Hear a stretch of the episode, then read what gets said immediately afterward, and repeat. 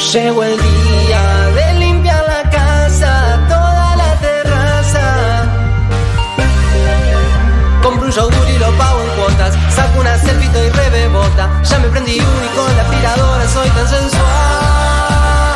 1990, 1990, 1990, 1900. No, no, no, no, no, no, no, no, no, no, no, no, no, no, no, no, no, no, no. Sí, re, sí, sí, sí, sí, re. No, no, no, no.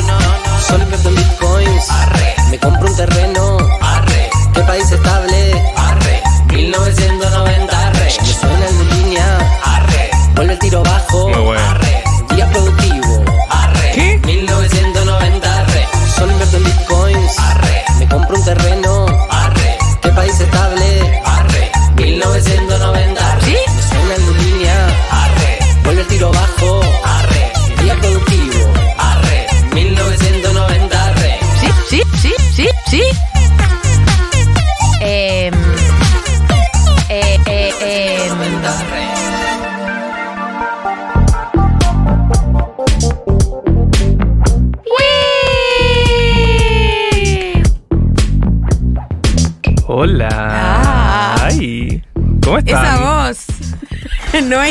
No es la sí, Galia está un poco ronca hoy.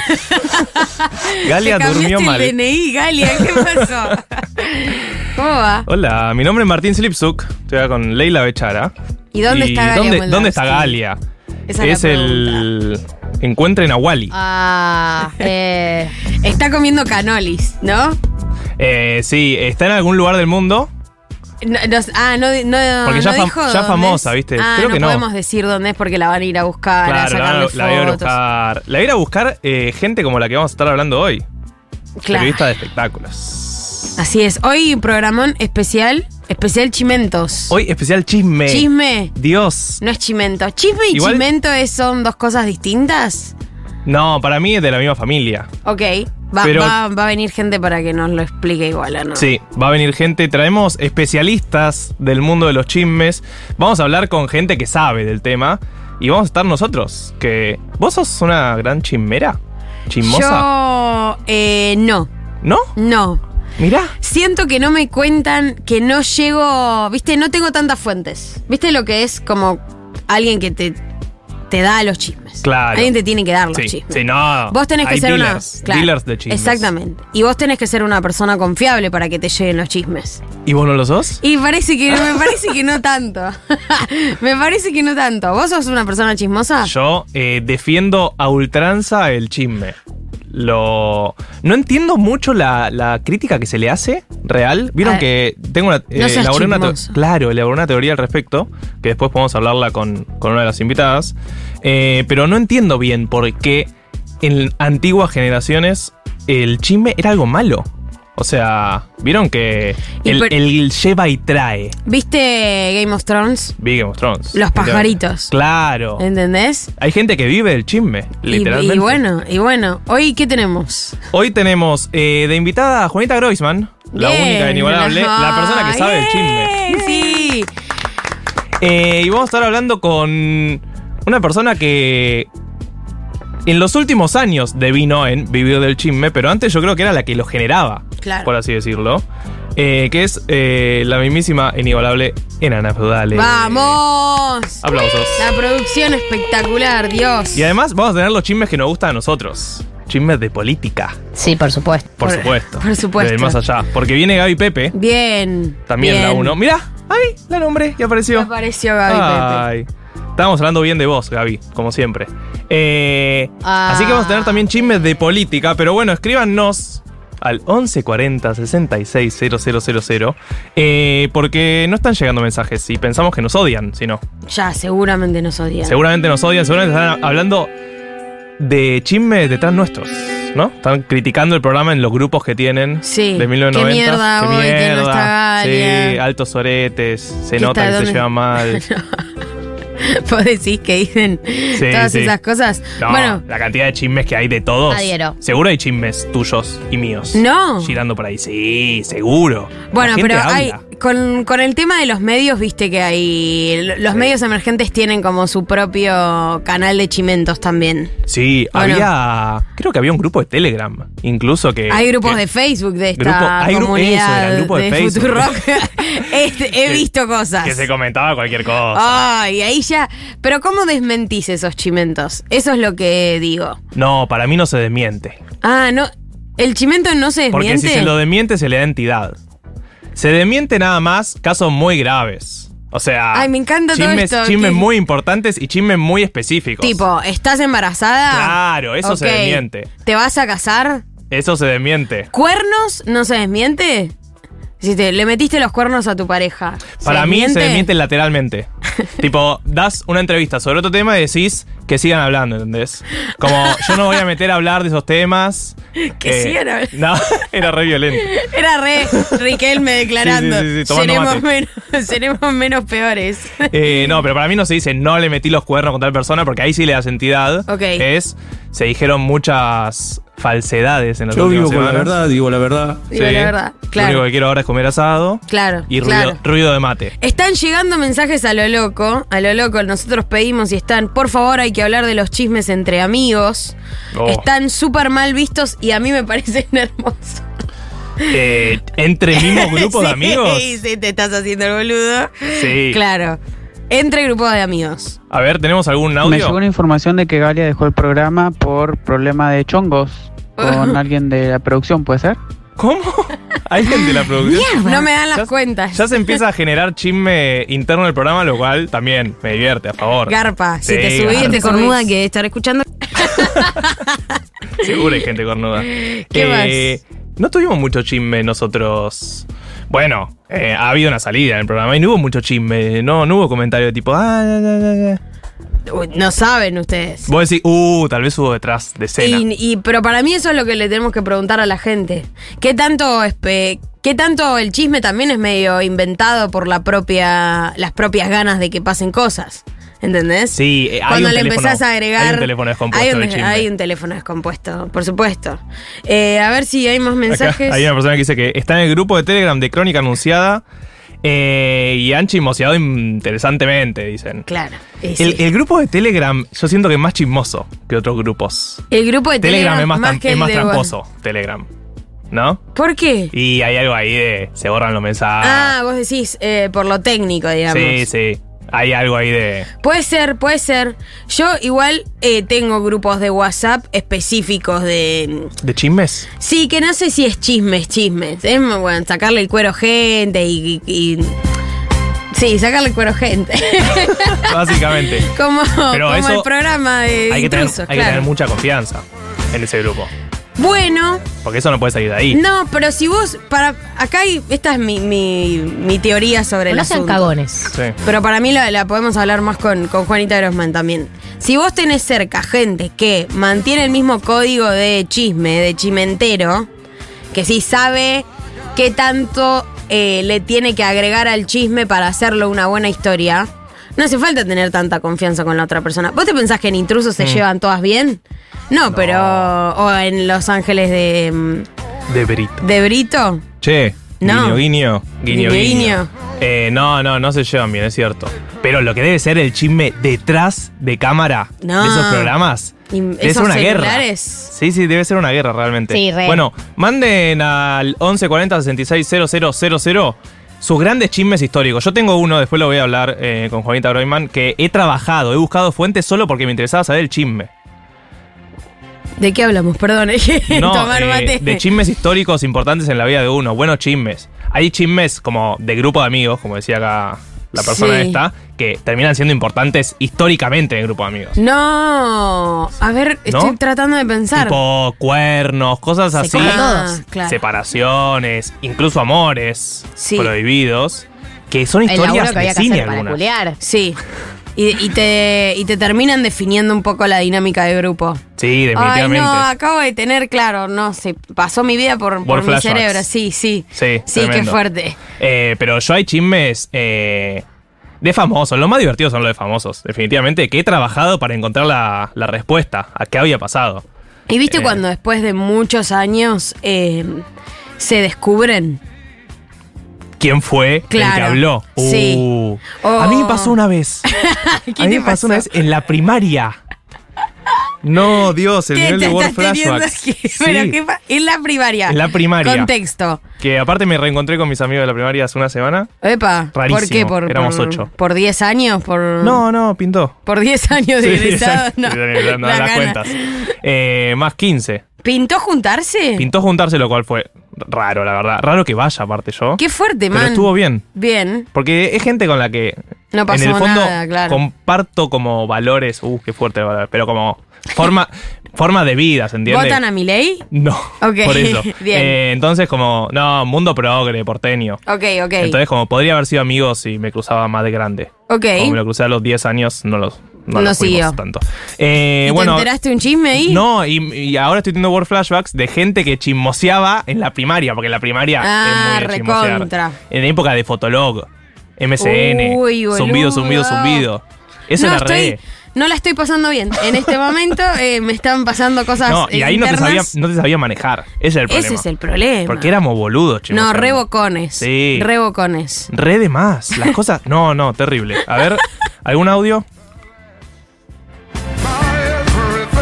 Hoy la familia de mi marido, esa familia todos los días un chisme, así que yo estoy encantada.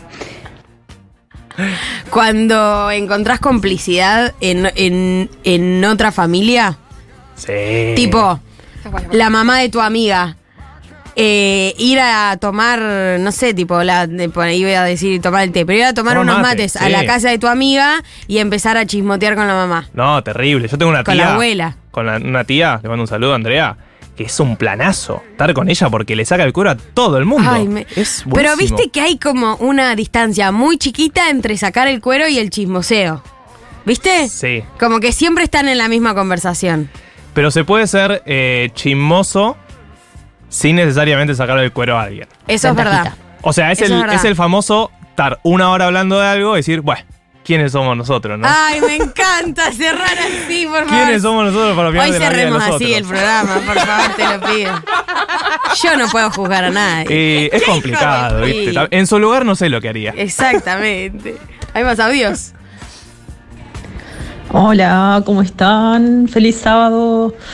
Eh, por acá, Anto de Uruguay. Eh, Hola, me Anto. pasa lo siguiente. Tengo una memoria de mierda. Me contás un chisme, me encanta, me prendo, me gusta, pero no, nunca sé quién es quién. No sé, nunca me dicen nombres, me dicen cosas del trabajo, lo que sea. Es tipo, ay, no los conozco. Entonces, soy buena para guardar secretos, me gustan los Claro. chismes, eh, los puedo llegar a escuchar. No me gusta ser chismosa, no me gusta estar hablando de los demás, pero sí saber cositas. Me encanta saber cositas. Pero bueno, nada, ese problema. Eh, capaz mucho borro. Me olvido mucho de, Eh. de los involucrados en el chisme. No, claro, tal vez te gusta ser chismosa, pero no podés, porque te olvidás de los nombres. Boludo, para, vos te olvidás mucho de. Yo me olvido las fuentes. O sea, ¿quién me contó esto? Uy, eso es un problema porque a veces terminás contándolo. contando algo Claro. en donde no tenías que contarlo. Pero para mí, sobre todo, el chisme lo que tiene es un poder político. Porque cuando vos tenés una información y te llega una información y la usás bien, se la das a, la- a las personas correctas, eso te puede dejar en mejores lugares. Sí. Es Game of Thrones, No, Bueno. es el periodismo aparte. el periodismo. O sea, para mí, eh, Tomás Eloy Martínez, Rodolfo Walsh, deberían ser re chismosos. Re- y boludo. O sea, y lo sí. que debía ser eso. Imagínate las cartas que se debían mandar con iniciales. Seudónimo. Es, es muy de chismoso tener iniciales. ¿Ah, para la sí? gente. Yo, hay un grupo, le mando un saludo a mis amigos, en el cual no nombramos gente. Mandamos iniciales de apodos inventados. O sea, No, imagínate. no, no, es un montón. es un montón. es mucho yo código. Tengo, cara de bueno, pero ¿Qué hijo de puta Marto terminó siendo? Bueno, no te la agarres con él. acá hay una persona que dice: Me molestan sobremanera los chismes dentro de un mismo grupo, onda blanqueen la info, charlen todes. Eso es cierto, porque Mm. cuando estás en un grupo y hay un chisme que te enteras que no te contaron, es para mí causal de peleita. Y bueno, es putería. jugado. Es putería. Sí. Es un poco de putería. Ahí yo levanto la mano y digo, no me lo contaste. Che, pero ¿por qué no me contaste? Claro. No, bueno, porque vos estabas en una. Está bien igual, pero hay que, hay que poner el porotito ahí de Ok. decir, la próxima. Contámelo. Y sí. Si sabés que me gusta el Claro. chisme. Contámelo. Contámelo. Estuve tres meses de viaje Y ahora estoy en lo de mi mejor amiga, bañándonos en Y chisme. sí, claro, hay que ponerse de al una día. manera casi pornográfica. de to- ¡Ah, qué rico! Ay, me representa. Aparte, tres meses de viaje es para mí ir casi semana por semana. Como Es que, ir día por día a ver qué fue pasando. Claro, Porque claro. es mucho tiempo, te perdés si no. Ahora, ¿hay cosas que ya no entran a esta altura en categoría de chisme? Nivel. No sé, pero ponele, tenés ya casi 30 años. Sí. Eh, una, que te enteraste que hay una parejita que está saliendo. Sí. ¿Es un chisme? Sí. Sí, obvio. ¿Por qué no lo sería? No sé, pero pregunto. Sí, si hay para cosas mí- que ya quedan afuera de la conversación de chisme. Ay, no sabés lo que me enteré el otro día. ¡Ah, Obvio. qué ¿Tal está saliendo con tal? Sí, bueno, esa es prim- Mega. primerísima. claro. Obvio. Y, y ahora que Y estamos. dejó de salir también. Sí, Se y- separó. Sí, el tema es que ahí es más. eh, hay grises, ¿viste? No, En se separó, ¿no te enteraste? Se fue de la casa. Es como que tiene que ser fuerte para mí. Ah, uh, Porque peleita es medio. Ya es de adolescente. Claro, eso claro, ya es más Claro, adolescente. claro, entiendo, entiendo Eh, perfecto. Acá hay una persona que dice: Me recuesta el chisme, creo que, por, que porque mi familia es re chismosa y vive en una ciudad chica. Uy. Ciudad chica debe ser complicado el tema chisme. Bueno, Vos, yo. Desarrolle. Sí, Ciudad Chica es, eh, es lo, de lo que vive la gente. ¿Sí? Sí, vive del empleo público y del chisme, ahí te quiero literal. ver, ahí te quiero. Eh, y sí, boludo, imagínate las viejas en la vereda con la reposera, tomando mate. eh, están viendo todo lo que pasa todo el tiempo en la calle. Es, Pero, eh, ¿es un chisme visual, decís? Sí, Tipo, ¿Ven boludo. a tal pasar con tal? No, pero peor, ver a, ver a alguien entrar en la casa de alguien que no debía entrar. Uh. A el auto estacionado. La del auto es re peligrosa. Eh, esa. la del auto. Nunca dejes el auto No. estacionado enfrente de la casa de tu amante. Primer, primer punto. Claro. Porque se ve todo. Las viejas duermen, se acuestan tarde, se levantan temprano. No, no, el pueblo es maravilloso para hacer chusma. Pero para hacer chusma siendo jubilada. No para ser jo- Porque joven. si sos joven no hay mucha cantidad, decís. Sí, No, si sos Son joven, lo los chismes son sobre vos. no los no, inventamos. de tu grupo de amigues. Claro, pero no hay mucho. No, siempre una mejor. pelea, siempre es más y visible. siempre mejor el chisme del otro grupo. Claro, pero no hay tantos grupos, ¿entendés? Claro. Como que bueno, son todos amigos. El tema es más amantes y, y negocios y peleas y, y esas cosas. Acá hay una que dice, no hay peor cosa para el chismoso que te digan, no sabés lo que tengo para contarte, cuando nos vemos te cuento. Ah. Odio el cuando nos vemos te cuento. Ay, a mí lo estoy haciendo últimamente. Eh, eh, eh, sos, estás manipulando a la otra persona Sí. para verte. Sí, bueno. No quiero verte, quiero que me cuentes el chisme. Pero ¿somos amigos o no somos amigos? Somos amigos, Bueno. contame el chisme y después nos vemos. No, Sí, te tiro una datita y después te, te- te- te profundizo. O sea, lo dejás con las ganas. Sí, sí, sí, obvio. Obvio, no se cuentan chismes por WhatsApp. No, yo lo que sí hago a veces es contar chismes eh, por la mitad. Y, y que y- y después. Yo tengo mucha información de un tema, Ajá. te cuento el título, ¿entendés? Bueno, Y después- claro, claro, eso y- hago yo pero también. no, pero personalmente, como no te voy a dar toda la información que tengo. Ah, a veces. ¿por qué? Y cuando es muy comprometedor el chisme, viste que. Yo te doy la, la- te tiro la bomba. Después va a Ok. ir decantando. Después va a salir en. Por Lam, ejemplo, Intrusos. Galia deja Futuro. Galia deja futuro. Ese es el título. Claro. Y vos después tenés un Pero montón tal de vez yo sé a dónde está yendo, tal vez yo sé. Cuánto le por qué se está ofrecieron. yendo, cuánto le ofrecieron. Todo Ok. eso, pero tal vez te tiro el título y. Es la noticia. Y con eso, y con eso yo ya te empiezo a contar lo que. ¿Entendés? Cómo, cómo me cambia la vida. No, Marto es un reverendo hijo de puta. Él podría conducir un programa de chimentos No, tranquilamente. eh, Sí, por supuesto. Yo en, en el trabajo no saben la cantidad de chismes que entrego a la gente. Eh, Re peligroso. yo tengo el rol social de recomendar lugares para comer y de, Y de chismes. y del chisme. Pero chisme igual a veces sin información. O sea, chisme de verlo en Twitter, pero me interesa, me interpela. No entiendo a la gente que no le Como un interesa. chisme No, de el- Twitter, ponele. ¿Viste tal que. Claro, tal cortó con tal. Eh, Pampita se vio con el de The Bear. Ok, bien, chisme. Chisme. Perfecto. ¿Y qué onda ese video? ¿Y por qué estaba ahí? Y entonces yo, mucho stalkeo. Ah, vas, vas investigando. Vos haces me- investigación. Sí, me, me interpe- real me interesa ese mundo. Eh, Pero- o sea, yo me crié viendo intrusos. Claro, ¿cuál es el corte? La vida de quién no te interesa nada. Ponele. Uh, qué fuerte. Eh, hay algunas famosas internacionales que no me interesan. Famosas. Por eh. ejemplo, ponele todo lo que es Taylor Swift y Sophie Turner Mm, ahora. No. No estás. Pero estoy en el tema Sophie Turner, hijos, con el de Jonas Brothers. ah, bueno, pero bueno, ahí hay un vínculo. Claro, pero la cuestión legal esa me interesó porque Ah, no es- ella, ella lo quiere criar a los hijos en Inglaterra. Y él no. no, y no le da los pasaportes. ahora- Bueno, estás hijo, medio en Hijo tema. de padres separados. Porque. Taylor Swift, ex de Joe Jonas, eh, ahí metiendo cizaña para que Sí. Sophie lo haga mierda. Sí. Básicamente.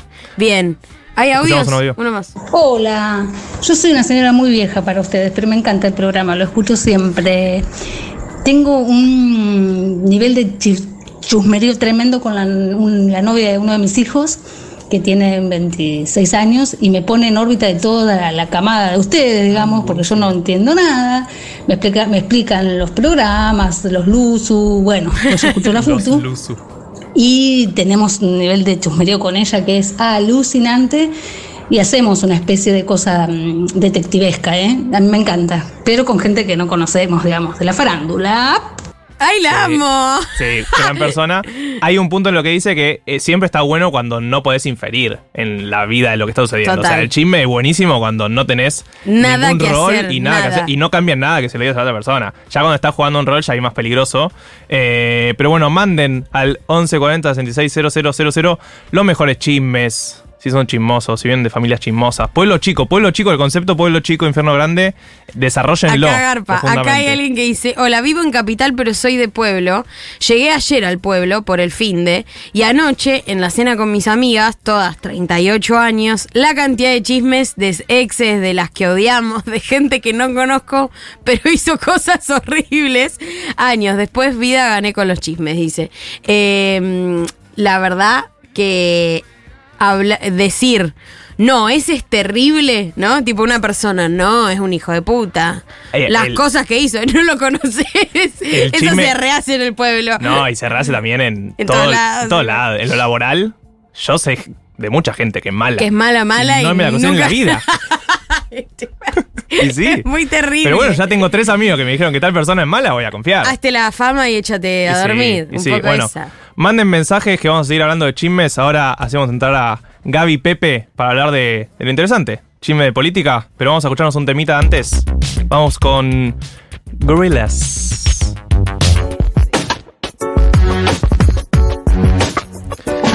...14.36 en la República Argentina... ...y estamos con la hora y minutos. Hora y minutos. Y estamos con la mismísima Gaby Pepe. ¡Bravo! Hola. Somos menos para aplaudir hoy, pero el amor está siempre. yo, me aplaudo yo, así me parece que hay más Está, gente. muy bien. ¿Cómo están? Bien, ¿vos? ¿Todo bien? Bien. Sobreviviendo. Sobreviviendo. ¿Cómo te llevas con el chisme? Muy bien, muy, Muy bien. Hay Soy- algo del periodismo político Y- y el chisme que está ahí. Yo, chicos, eh, antes de trabajar en política, trabajé en revista Gente. ¡Ah! Este dato es increíble. Sí, reina, dame Ah. más. Claro, ahí ¿Y cómo? aprendiste a manejar fuentes. Claro. eh, ¿Y cómo fue? Hice temporada en Punta del Este. No hice lo to- puedo o sea, creer. otro día, si quieren, hacemos todo eso. Me, me encanta, me encanta. ¿Te Sí. gustaba eso? Eh, me divertía, digamos, no, después en un momento me- me- a mí me interesaba hacer otra cosa. Claro, claro. En un momento dejó de divertirme. Pero hay algo de tus notas que a veces pones datito de color. Y siempre Súper interesante. Me acuerdo puntualmente lo que comía Guzmán en la reunión de no sé qué. Claro, siempre garpa, ese Sí, gatito de Sí. color es como, sí, sí, que te queda, viste, como la cosa de que, sabes que esas cosas te, te quedan en la cabeza, no sé, Sí. digamos, pues siempre me gustó, de, de cuando, cuando estudiaba en la facultad y todo también, siempre me quedaba como las cosas de esos datos, Sí, viste, como... de... Pero después no te escriben ellos diciendo o ellas. ¿Qué? Esas, per- esas personalidades importantes diciendo quién mierda te dio ese dato. Eh, a veces sí, pero a veces te lo cuentan ellos mismos. Tostada con palta. O sea, Sí. ¿por qué esta vez que comía tostada con palta? Claro, bueno, a veces porque Es te, lo contó, muy- te lo contó alguien de, de su entorno, a veces mismo empezás a preguntarle, ¿viste? A las personas que te preguntás, porque también es una manera de soltar, de, de, mm, de- Generar que- más- Claro, mayor confianza, que se haga un poco más flexible la charla, a veces no ir directamente a lo más duro. Así que Y también de verificación. es divertido. ¿o no? Sí, sí. Tipo, es si uno te dice que pidieron empanadas. Después me pasa, otro- la verdad que lo que me está pasando es un tema de la edad, es que eh, yo, por ejemplo, yo leo mucho eh, ciudad.com, por ejemplo, yo te visito Sí, mucho, mirá. pero a muchos famosos no los conozco, o sea, no sé quiénes son, o sea, ya hay una cuestión Perdiste de la- generacional. Claro. Pero tipo cantantes, los nuevos. María Becerra, No, ya sé quién es María Becerra, pero no le sigo la, La como- historia la de, historia claro, de, co- co- salía con no sé qué, se peleó, qué sé yo, que le dedicó Pasa la mucho canción. ahora como con las Me pierdo. modelos y ¿Quiénes y- son? y Sí. vedettes que no que no No las sé, no los conozco, Es pero verdad. hay algunas, algunos puntuales que les sigo las co- eh, tipo de Pampita te sigo mucho la, La carrera. La carrera, la conozco, la conozco a ella, conozco a Vicuña. Estuvo el famoso verano No. No. de la pelea con Isabel ¿Motorhome? Macedo. Ah, no, Isabel Macedo. Ah, Punta del Este, claro. Chicos, ¿a qué vine yo acá? este hablar, hablar de masa hoy ese, no. ese Punta del Este fue una gran cobertura, me imagino. Ese Punta del Este estuvo entretenido. Qué locura. Eh, bueno, y aparte acá hay también estamos. mucho político, ¿o no? Porque Claro, había fiestas- muchos políticos en esas fiestas, sí, en Punta del Este había en ese momento, y bueno, iba Lilita, yo entrevisté a Lilita en Punta ¿Cómo del ves el, Este. El mundo combinación farándula política que ahora tiene como su máximo tope con Moria Casani y Massa? Sí, Siempre tuvieron vínculos. sí, por supuesto, siempre hubo vínculos. Insaurralde con. Bueno, Sí. Milei y Fátima también. Bueno, claro, es verdad. ¿Qué pasa? ¿Por qué no, No, no. ¿por qué no lo nombraste? No, no, porque bueno, claro, no me, no me suena tan real, es Ah, un Pensé que me chisme. ibas a Ah. decir, viste, porque como vuel- hay como un espíritu menemista dando Bueno, vuelta. un poco también, un ¿Cómo poco estamos con el tema de, viste, Punta del Este, los 90? Yo no conozco ni Miami ni Punta del Este. Ah, así Punta del que Este es podemos- muy lindo, la verdad que es una ciudad muy linda. Yo conozco Punta, pero conozco el Punta del Este croto. O sea, el Punta del Este que no No salía con. existe Punta del Este, que te lo quiero No, decir. pero el. Punta del Este ahorrando, ¿entendés? Sí, O sea que. pero esto es lindo, es un lugar lindo. Es un lugar lindo. Bueno. vamos a decir la verdad. Podemos hablar de las cosas importantes. Eh, de, ah, que bueno, no tiene que ver con Punta del Este. hablando de menemismo. hablando de Y menemismo. arrancaban bien. Sí, eh, vieron porque vieron que ayer estuvo la, la cena esta de recaudación de fondos Sí. para Javier Milei que armó este Luis Bar- Barrio Nuevo. Sí. Es una nueva personalidad La casta política tiene argentina. miedo. La casta tiene. Qué difícil, ¿no? Explicar esto de la casta tiene miedo en un evento organizado por Luis Barrio Nuevo. Pero no puso la cara.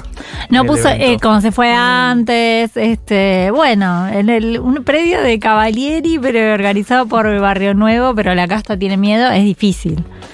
Eh, ahí estaba mirando justamente unos datos que publicó Gustavo Córdoba, Sí. eh, un encuestador, eh, sobre los argumentos que eh, hay en algunos estudios, sobre los, los argumentos que dan los votantes jóvenes, que en su gran mayoría eh, se están inclinando por Javier Milei. Mm.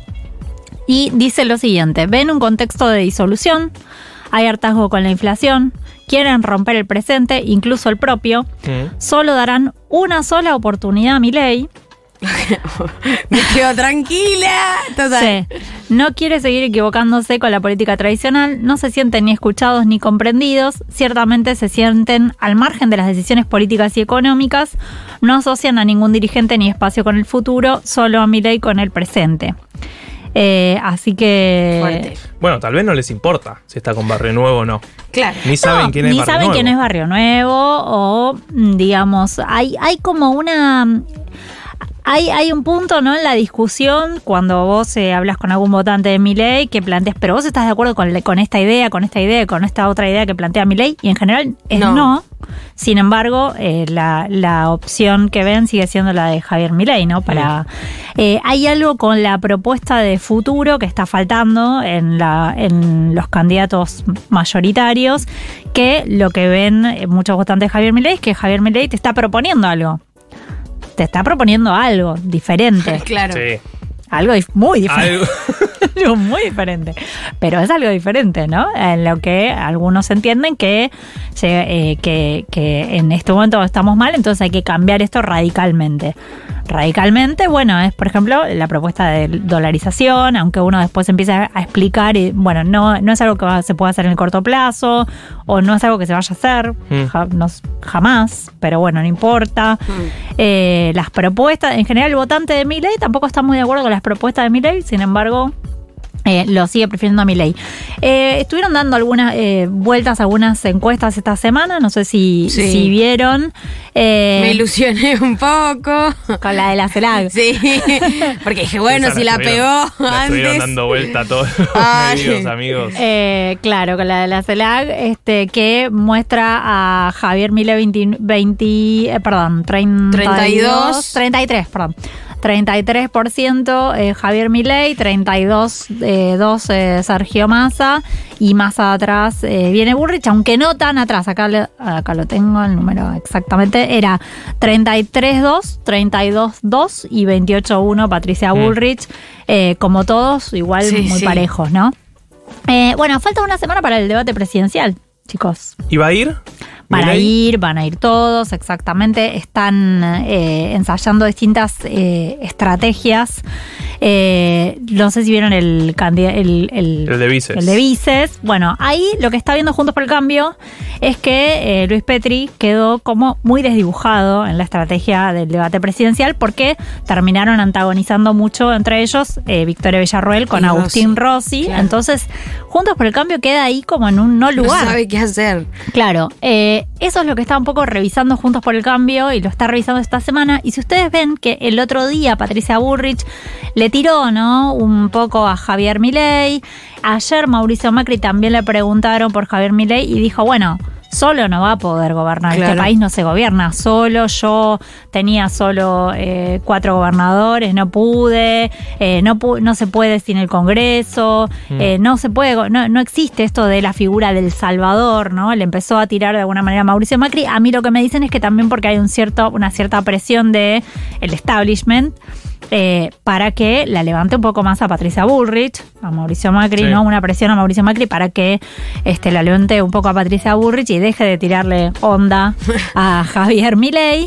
Eh, Bueno, pero así- hay un límite entre venderse como garante de la Sí. democracia si llega a ganar mi ley y quedar como que le estás apoyando el gobierno también. Ya lo vas a entender. Antes de que gane. Sí. Con tu propia candidata, ya lo vas a entender. Ya lo vamos a Bueno, pero están todos los chusmeríos, hablando de chismes, que dicen que Macri va a jugar fuerte en el armado de Milei si llega a ser presidente. Bueno. armarle el gabinete, Sí. entre otras cosas. Sí, está claro que Mauricio Macri lo que ve en Javier Milei es alguien que representa eh, sus ideas, Claro, ¿no? obvio. Y las representa mucho Muy más bien. que Patricia eh, Bullrich incluso. no sé si que Patricia Burrich, pero Juntos por el Cambio es un armado donde obviamente las- tus propios aliados internos te condicionan algunas cuestiones, ¿no? Entonces el radicalismo, o sea, Mauricio Macri, ¿qué, qué pensó? Que durante su gobierno hubo cosas en las que él quería avanzar que no podía porque los aliados no lo dejaban, ¿no? El radicalismo, la coalición cívica, incluso un sector del PRO que, eh, bueno, tiene una tradición que por ahí viene del peronismo. Mauricio Mm. Macri decía, me vienen con todo esto, yo tengo que frenar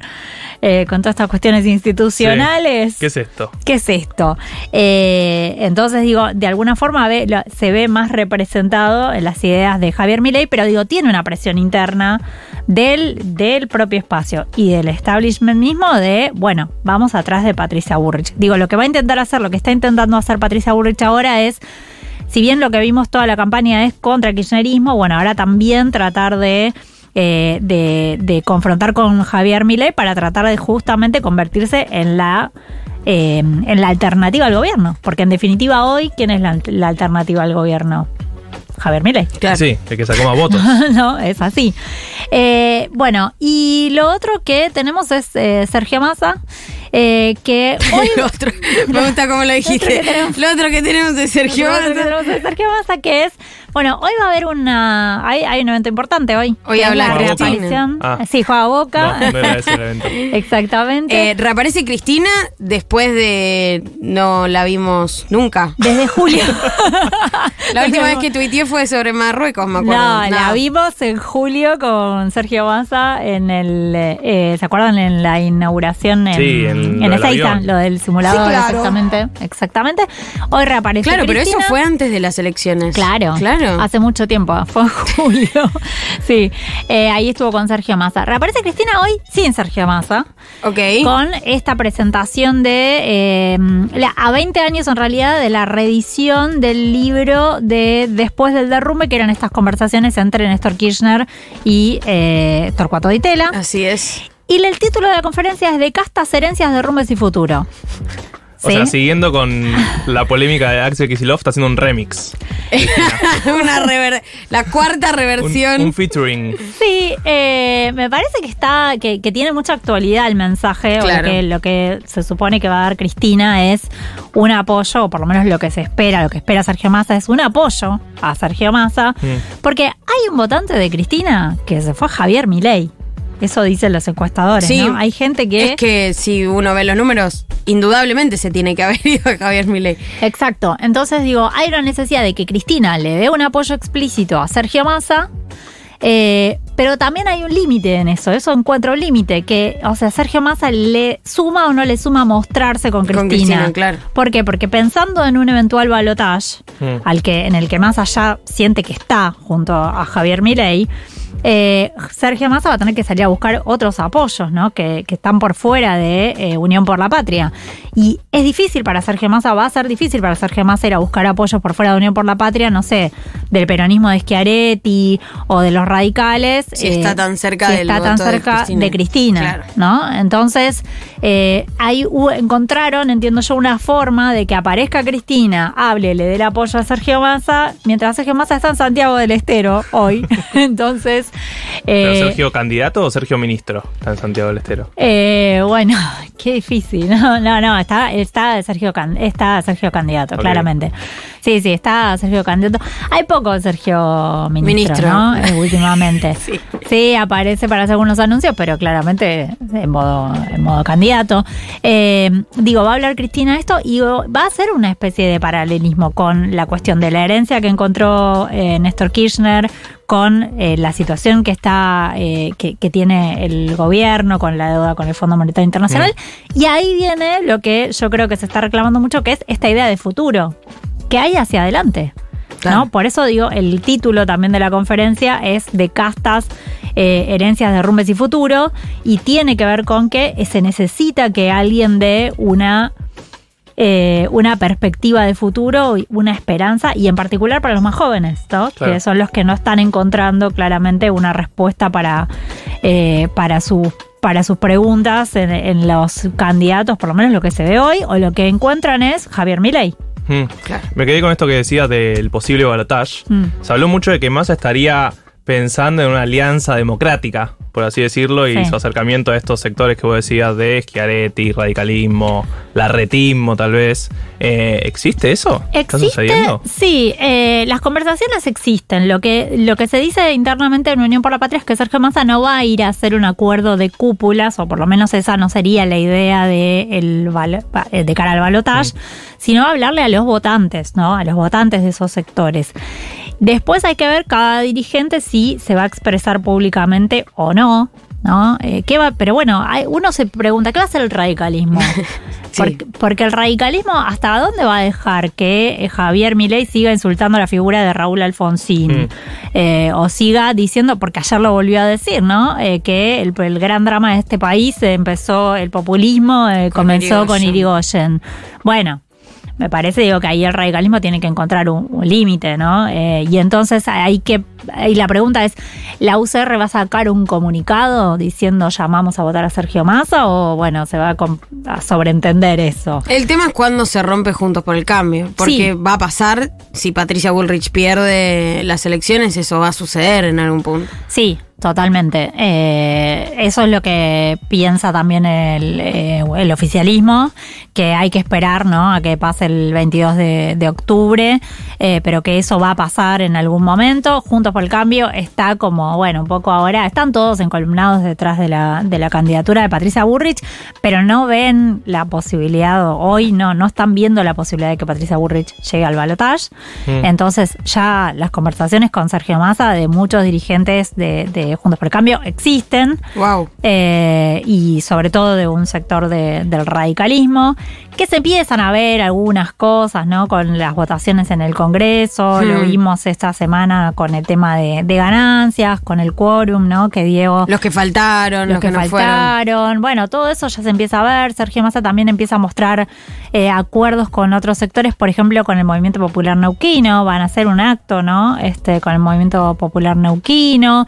Bueno, digo, me parece que ahí hay una, ahí ya, ya, empi- ya se empiezan a ver ese tipo de acuerdos.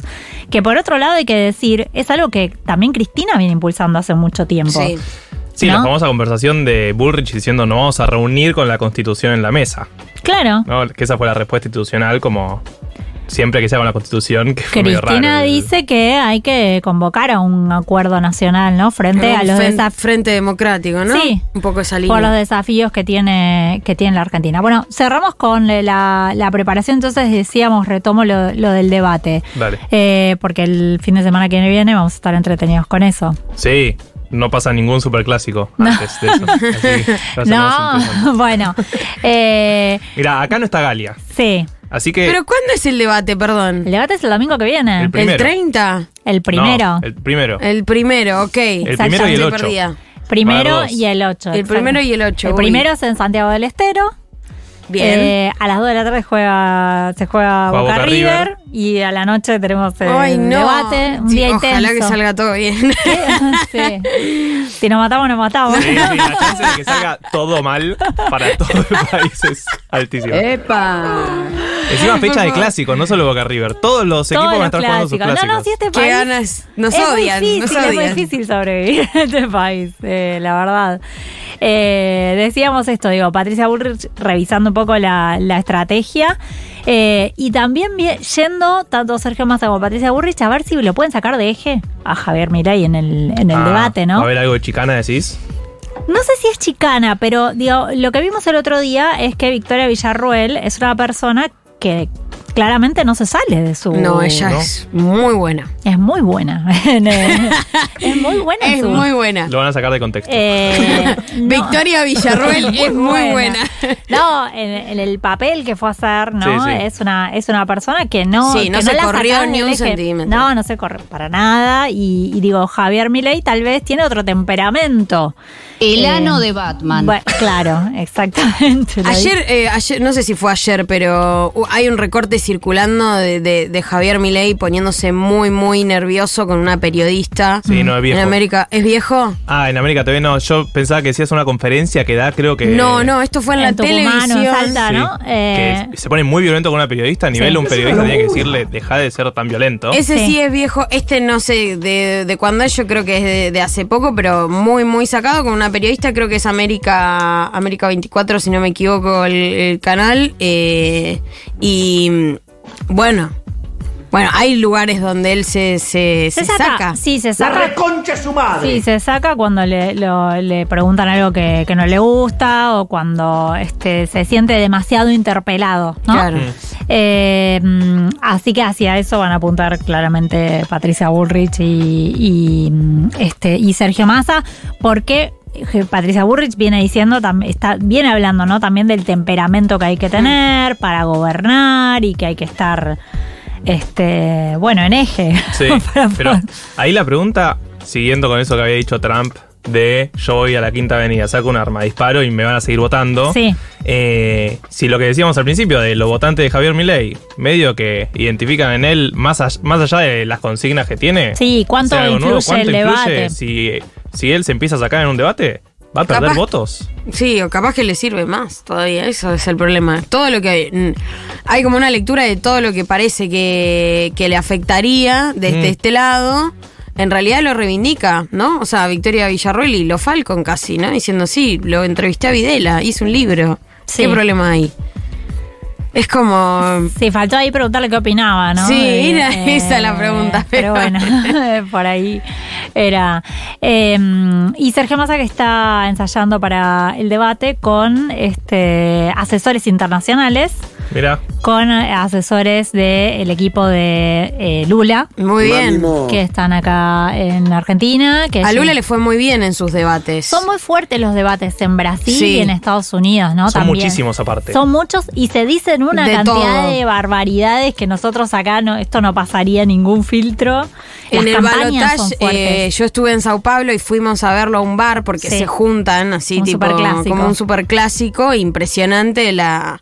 Bueno, nada, la reacción de todo lo que pasa. Era, era muy picante el debate, muy picante. Y también están asesorando eh, equipos del Partido Demócrata de Estados Unidos. Mira. También en Estados Unidos, bueno, el ejercicio del debate también es bastante.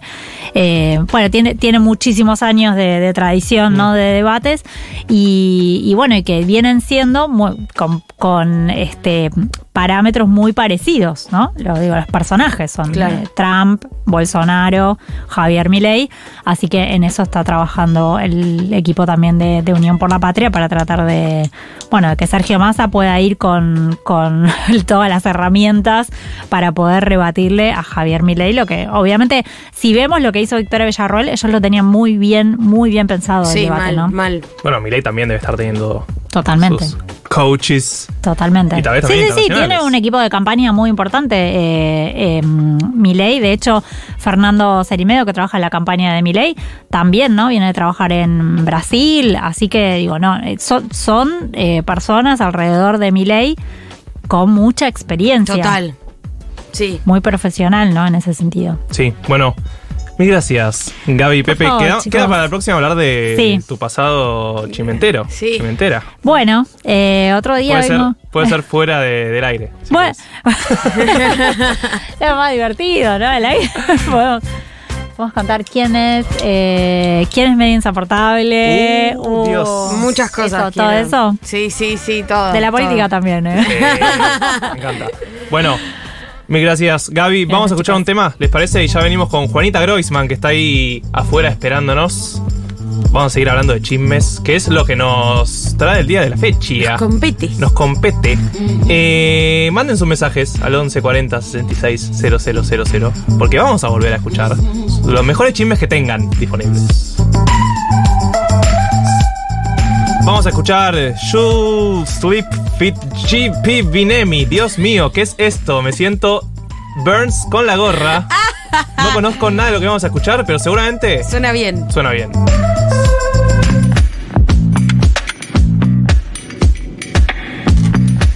...1508... Ah, ahí. Esperé un segundo para que sea puntual, porque Bien. no quería mentirles. Digan los minutos y las horas. Digan los minutos y las horas. Eh, seguimos con el especial 1990 de Chismes.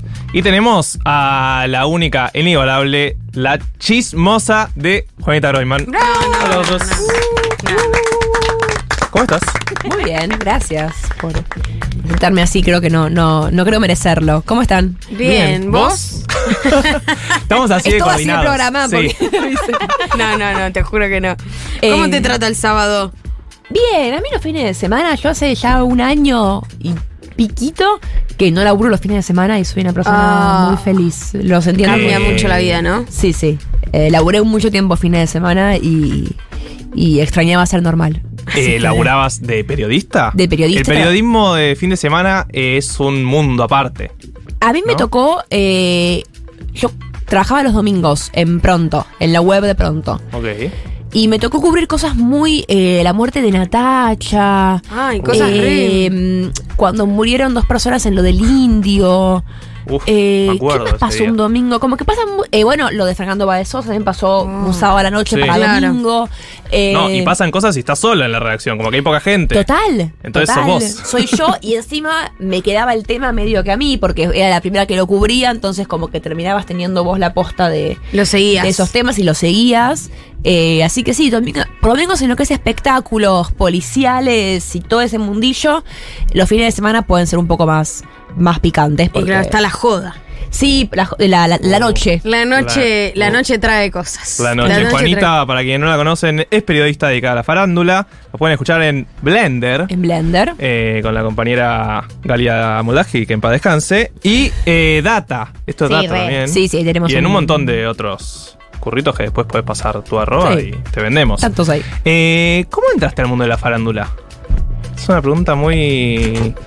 Eh, Muy a ver. general. Sí, muy general, ¿Cuál- pero cuál real. fue el primer chisme O sea, ¿te te llegó el, el pr- primer laburo esto? de- Sí. Ok. Esa es la verdad. O sea, eh, a nivel laboral, yo empiezo a laburar en pronto, como te decía, porque eh, cuando estaba cursando mi segundo año de TEA, Sí. eh, una de las últimas clases de taller 2, con Guille Curó, a quien le mando un gran saludo, eh, me acerco a preguntarle porque yo quería hacer una...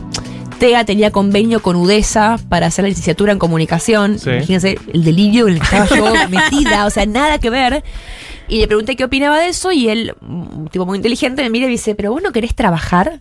Punto. Agarrá la pala, trabajar amiga. de esto, trabajar, punto. Y yo lo miro como, eh, eh, sí, obvio, me encantaría trabajar, asumiendo que se refería a trabajar de periodista y no trabajar Sí. a secas, pero no, no consigo laburo de esto, tampoco estaba buscando laburo realmente, pero el periodismo no es una profesión que te caigan ofertas No. de laburo, No, claro. tipo, hola, querés ser millonario. No. Y me dijo, bueno, nada, pensalo. Yo, sí, yo quiero trabajar de esto, pero no lo estoy viendo como un panorama muy alentador. Y esto era año 2016, imagínense. Lo, Lo que, que vino para después. Eh, esa misma noche me escribe y me dice, mira, hay una pasantía en pronto. Él era conocido de quien sería mi jefe después, que es Tartu. Eh, y ahora que trabajar en pronto con una pasantía que duró un, un año, creo, después quedé como fija ahí en, Sí. en la web de pronto. Y así arranqué a trabajar de periodista de Chimentos. A mí me gustaba de- desde muy, No es que me cayó una propuesta y dije, bueno, lo hago porque. eh, Estabas es en hay. tema, o sea, te- te Estaba gustaba. en tema, me gustaba. Es cierto que yo no arranqué a, estudiar periodismo para dedicarme a eso realmente. Yo tenía un delirio en esa época, sobre todo cuando terminé el secundario, que quería ser María O'Donnell. No sé muy bien por qué yo quería hacer Sames, eso. yo también. Rarísimo. Porque hay algo con María O'Donnell. Y Como que es inteligente. Sí, ¿no? ¿viste? Como que es como intelectual, crítica. Que no se tiene que vestir. eh, Sí, pero a veces es como. Es re linda. Es re linda, Eh, es, fachi- es Perdón que traiga el deportista. feminismo a la mesa, ¿eh? Me pueden sacar cagando. También es una de las pocas mujeres referentes que había en esa Obvio. época. Sí, sí, Y sí. que no es tipo una del- delirante, digamos. ¿no? Sí, como sea, que tipo es digna. Le mandamos un saludo Eh, al resto. La queremos Eh. Adhiero. No, y además en quinto año de secundario leíamos mucho a Lazarlo y Maristela Esbampa, como que había toda una cosa y uno podía permitirse ser un poco gorila también en esa época. Porque era como, bueno, te lo Era otra época. Sí. Eh, Ahora ser gorila ya- es ya otra cosa. No se puede. Los Eh, gorilas eran los de antes. Sí, era como, había, bueno, había un diario muy conocido que era un diario digno en ese momento, dejó de serlo. Eh, un saludo a Esmeralda. La cuestión es que yo quería ser como periodista política o como ah, cosas Gaby más- Pepe, que empezó en gente. Bueno, yo la escuchaba caras. recién Ah, a Gaby, perdí. que mi padre la ama encima, no se lo dije porque iba a sonar medio como, mira, mi papá te ama, raro. Eh, pero los otros también me gustaba mucho el bailando. A mí me gusta mucho el bailando. Los chimentos en sí me Sí. gustan, pero Como tengo un vínculo especial con el bailando, sobre todo porque mis papás no me dejaban ver el bailando. Ah, Eh, mis papás son gente como de otro mundo, nada que ver con, con la farándula en absoluto. Eh, y mi casa era una casa muy pergolinesca, si se quiere. 678, más como una línea eh, cero, cero al bailando. De hecho, Sí. Tinelli era una cosa que. Intelectual crítico, digamos. 100%, 100%. Y me prohibían ver Tinelli. En parte porque era chabacano, en parte porque era medio zarpado Tinelli. La verdad sí. que a los 8 años ver a Cindy Hernández en concha, quizás Sí. no El estaba corte muy bueno. el acuadance, el acuadance. Pero te quedas muy afuera. A mí me obsesiona el tema del cemento porque entiendo que eh, es lo más democrático y popular que hay. Digo, estás más cercano de la, de la gente. Me encanta el término de la gente, Sí, ¿no? sí, sí. Yo quedaba fuera de todo. Mis amigas del primario hablaban de- del bailando Claro. y de qué pasó en el bailando y qué se peleó con tal. Y yo quedaba. Yo ya estaba fuera de ese ámbito porque todos votaban a Macri de intendente y yo votaba a Ibarra en mi casa. Y era como. Viste, ahí ya no pertenecía. ¿Cuántas exclusiones más se van Y era como, no puedo cambiar fuera también de esto, te pido por favor. Y, y lo veía medio a escondidas. O, o mi amiga Candela, que le mando un beso, me ponía el. Era época ya de celulares. Ponía el celular al lado del teléfono, de la tele de su casa. No, y yo en el no, teléfono no. escuchando, tipo, el duelo. No. A ver quién. No, es un montón. Y eso fue como el punto final porque llegó una cuota de teléfono insólita a mi casa, porque eran horas y horas de teléfono todos los días. Y mi madre dijo, bueno, basta, Déjenla que, ver. que vea esto. Eh, sí, era como un montón. Eh, entonces, con el bailando en particular tengo como un, como un cariño. Es de lo que más sé, Claro. realmente. Claro. Es como del tema del que puedo hablar y hablar y hablar sin ningún tipo de. Pero después fuiste profundizando en el chisme. eh, me interesa meterme en la parte filosófica. Sí. Porque eh, supongo que lo defendés a ultranza, al chisme como concepto. Sí, incluso me parece que, que el chisme es algo que excede la farándula. O sea, eh, eh, el chisme como... El chisme es una historia, o sea, es, es un cuento. La capacidad de contar chismes y la capacidad de contar historias. Un chisme puede ser espectacular, pero si el que te lo cuenta no sabe contar historias... Sí, es una mierda. Es una porquería el chisme. Arruinaste el chisme. Eh, Eso tienen que darlo en los colegios, ¿no? me parece...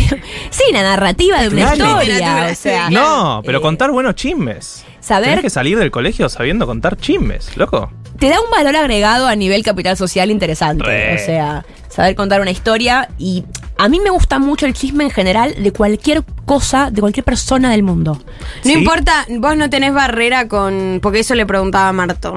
¿Hay gente que no te importa nada de lo que le pase? No. De hecho, me pone del orto la gente que dice, ay, pero no lo conozco, no sé quién es. ¿Qué importa, boludo?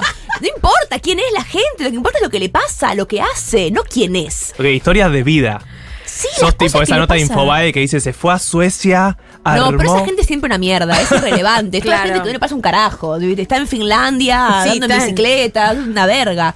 Eh, a mí me gusta las. Me pasa mucho cuando hablo con mi abuela, por ejemplo. Mi abuela le gusta mucho el chisme. Ella creo que no se reconoce como tal. Como chismosa. Pero tomás mate con ella y te dice, no, porque el vecino de tal, que está criando el hijo de tal, que en realidad le dijo, yo no sé quién es toda Claro. esa gente. Pero no, no sé importa. quiénes son, pero me encanta. Están pasando cosas maravillosas Me ahí. encanta. Total. Porque la, la vida humana o sea, se le achaca mucho al famoso que les pasan cosas que no pasan a la gente común y que es todo inventado y está todo armado para. Les pasan cosas que le pasa a la gente común también. Lo que pasa es que estos son famosos y te enterás. La Claro. vida de la gente es insólita. Sí. Todo el tiempo. A la gente le pasan cosas rarísimas, constantemente, famosos o no famosos. Y eso para mí es eh, fascinante. Sí, sí, total. Hay algo de tipo psicología, ¿no? Como de entender el- la mente de las personas incluso, porque eso, la gente está un poco de mente también. Eh, no lo puse en la presentación, pero yo soy psicóloga. no soy psicóloga, estoy a cinco días de convertirme Bien, en psicóloga. ¿A cinco días? La tesis el Sabía que estabas estudiando, pero no sabía Eh, que... Y sí, hay algo también de. de mm, Mira, los mejores chismes son las cosas que tienen que ver con gente muerta, porque está por morir. O gente así, viste, como que se murió. Y A mí me gusta mucho. eh, En el programa de la Mazoco antes, era un programa de gente que murió y dejó herencia. Sí, sí, espectacular. espectacular. La herencia es un temazo Sí, también. y las cosas tienen que ver con la sexualidad, la vida, los embarazos, quién cogió con Total. quién. Y son dos temas, la muerte y la sexualidad, que, esto lo dice Lacan, en el inconsciente no terminan como de inscribirse. Entonces estamos todo el tiempo inventando cosas para darle como un simbolismo Sentido, a algo claro. que no tiene capacidad de inscribirse, que es la muerte, que no tiene explicación y que es un vacío y que entonces uno inventa los velorios, los funerales, los fantasmas, la- todo. Y la sexualidad también, uno va inventando cosas como para circunscribirla a algo. Entonces, la monogamia o el, el tantra con el que coge Miley o vicuña, como que vamos inventando cosas donde meter la sexualidad para que nos sea un poquito más abordable. Y en los chimentos lo más interesante es eso. Todos los chimentos al fin y al cabo son quién coge con quién. Algunos tienen más cosas cubiertas, Claro. pero al fin y al cabo lo que te interesa es quién coge con quién. Es medio que ese es el eje de todo. Salió uno acá en la conversión que era gente mala. Gente mala también es un tipo de chisme. Ahí no sé si Lacan profundizó demasiado, pero hay algo de No. enterarse quién es en el fondo una mala persona que, que también funciona. Y en la farándula hay mucho de no saluda. Uh, claro, se la creyó. Tremendo. Se no saluda, te arruina. te arruina y vos sabés quién te dice quién saluda y quién no saluda. Los compañeros de cámara. Hay que tener Ah, mucho cuidado mirá. con el pueblo trabajador de la televisión, que son la gente de cámara, los sonidistas, Los los, técnicos, microfonistas, claro. los técnicos, que encima si hacen paro te hacen concha. y a Susana la odian, por algo será. Viste No. que Susana, cada Martín y Fierro que hay, Satside, que es el gremio, Sí, la bardean. eh, ellos están ahí movilizándose siempre por algún motivo distinto, vinculado a lo salarial, y Susana nunca se hace la que no entiende. Ella entiende lo que está pasando. Sabe todo. que hay una manifestación porque les pagan dos mangos. Ella, ay, esta gente que está acá, y ellos le gritan que es una gorila. Eh, todos son gorilas en televisión, pero digo, por algún motivo a ellos se lo gritan y a otros no. Ahora, tengo una duda, ¿no? Porque hay chance de recuperarse de un chisme que te, que te mm, enterró en algún punto. Sí, sí. O mí, sea, po- podés rescatarte. se vuelve de todo Sí. si tenés ganas de hacerlo. Y si podés. Pero, pero el poder está en la capacidad de uno y no de- del, del problema en sí. No el chisme en sí. No, hay gente que vuelve de todo. Hay algunas cuestiones, para mí de lo que no hay vuelta es de que te acusen de pedófilo, que te acusen, Que te acusen. no, que, seas. Ni siquiera que pero te pueden acusar de algo. Por ejemplo, hay una confusión muy grande en, en los medios de que se acusa de pedófilo a alguien que es abusador. Sí. O abusador de menores de edad, que no es lo mismo que ser pedófilo. Hay una distinción, eso es un tema un poco escabroso, pero digo, D'Artés, por ejemplo. D'Artés no es un pedófilo, porque era pedófilo, porque no era una niña, era una menor de edad, pero no era una niña, hay una distinción. Sí, legal. eh, no, no, no, una distinción de, De intención del. de la psiquis de quien realiza eso que es distinta. Una cosa es que te caliente una menor de edad y que seas un pajero o, Sí. un, o un delincuente. La pedofilia es otra cosa. Sin embargo, ya que te acusen de pedófilo, porque eh, pedófilo, porque es un término que se revolea por todos lados, ya eso no hay mucha vuelta atrás. Porque es algo tan aberrante, tan aberrante para cualquiera, que es muy difícil la vuelta. Hay poca gente que puede volver de ahí. Martín Sirio es un caso. Hmm, Y volvió, pero no al mainstream. claro. Eh, podemos pensar si no le convino lo que le pasó. A mi entender, creo que. No, y también generó comunidad propia y se maneja en un ambiente. Y lo cierto es que eh, tuvo como muchas características particulares su, su caso.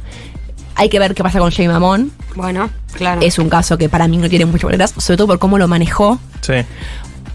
Si tiene vuelta atrás, es una vuelta atrás victoriosa, porque él tomó una postura muy firme, muy poco ambigua, muy poco tibia, muy poco conciliadora con lo que ocurrió. Yo, a mi entender, la entrevista que él, él le da a Real, para mí hay un problema que falta autocrítica ahí. Total, total. Digo, es. Pero él muy firme en la suya, como no. Claro, Eh, también- eh, tomó esa estrategia también. También eso que si a vos te acusan de pedófilo, tiene sentido que No te podés- retobes. claro, no ser Y diga, pará, yo no sí, soy un. Sí, sí. Ahora, mi postura personal cuando yo vi en esa entrevista es, acá te hacer una autocrítica. Por más que no sea un delito lo que hiciste, vos no puedes decir abiertamente, sí estuve con un pibe de 16 años. No es un delito, pero lo hice. Y, flaco, te ve la gente en la casa, te ven los padres de chicos de 16 años. ¿Es un delito? No, no es un delito, pero no, es, no está, no va a caer simpático que lo digas. Es, es obvio que no va a caer bien qué sé yo, son decisiones mediáticas. esas- Hay gente que labura de estas cosas y de recomendar a los famosos qué decir y qué no. Sí, sí. A mi entender, no está bueno defender abiertamente haberte estado con un pibe de No. 16 años, por más que no sea un delito. Eh, pero en general, excepto estas cosas tan polémicas y, y tan aberrantes para, para quien lo escucha, se vuelve de todo. Gisela Bernal eh, le, le dijo a su hijo que el padre era otro y le mintió sobre la- la, la Oh, identidad de su niño en un país como este, en el cual la identidad es un derecho y se está luchando para re- recuperar la identidad de tantas personas. No, las cosas que Gisela pasan. Bernal dijo, fuck it, mi hijo es de tal persona, eh, y volvió. Es verdad. Y volvió. Y Pero nada. hay, hay una como un pensamiento ahí medio mítico de que las peleas entre los famosos también es como todas esas peleas son medio de Está todo mentira arreglado, y que claro. todos esos chismes que empiezan a decir no porque tal estuvo con tal y por eso trabaja ahí me acuerdo místicas tipo Carmen eh, en intrusos puteando a todo el mundo y demás esas como que estaban medio armado Me parece que en realidad más que armado ellos saben que laburan de eso. Claro. Pero no es que esté armado. Es como decir, por ejemplo, que eh, las- el, eh, cuando- el debate de la semana que viene, cuando se empiecen a putear Massa y Sí. Milei, ¿eso está armado? Claro. Sí. ¿Qué sé yo? Claro, claro. Sí, lo hacen a propósito porque saben que su trabajo es ese y que les va a venir bien a los dos. Pero nada de lo que se dice ahí es mentira. No. Ninguna emoción es falsa. Claro. Es como si un actor que está mintiendo. No es que esté mintiendo. Labura Sí, sí. De, de manipular sus emociones para un fin en particular. Yo creo que pasa eso con los famosos. Y se nota cuando eso no sale bien y queda armado. Se nota, es evidente. Se nota, claro. Es, es- Claro. Y es feo y es berreta. Y con memoria diría es una obviedad que es berreta. o sea, es como. mm. Ahora en el, en el último tiempo, yo no sé debido a qué concretamente, pero sí em- empieza, bueno, y las últimas cosas que pasaron, tanto con Holder como con Maxi de GH sobre todo, y te veía que hoy hablabas de eso justamente, de la salud mental, como que hubo otro tiempo en los chimentos donde no importaba si se metían con la privacidad tanto, ¿no? Bueno, lo de Wanda con la enfermedad que Re. pasó.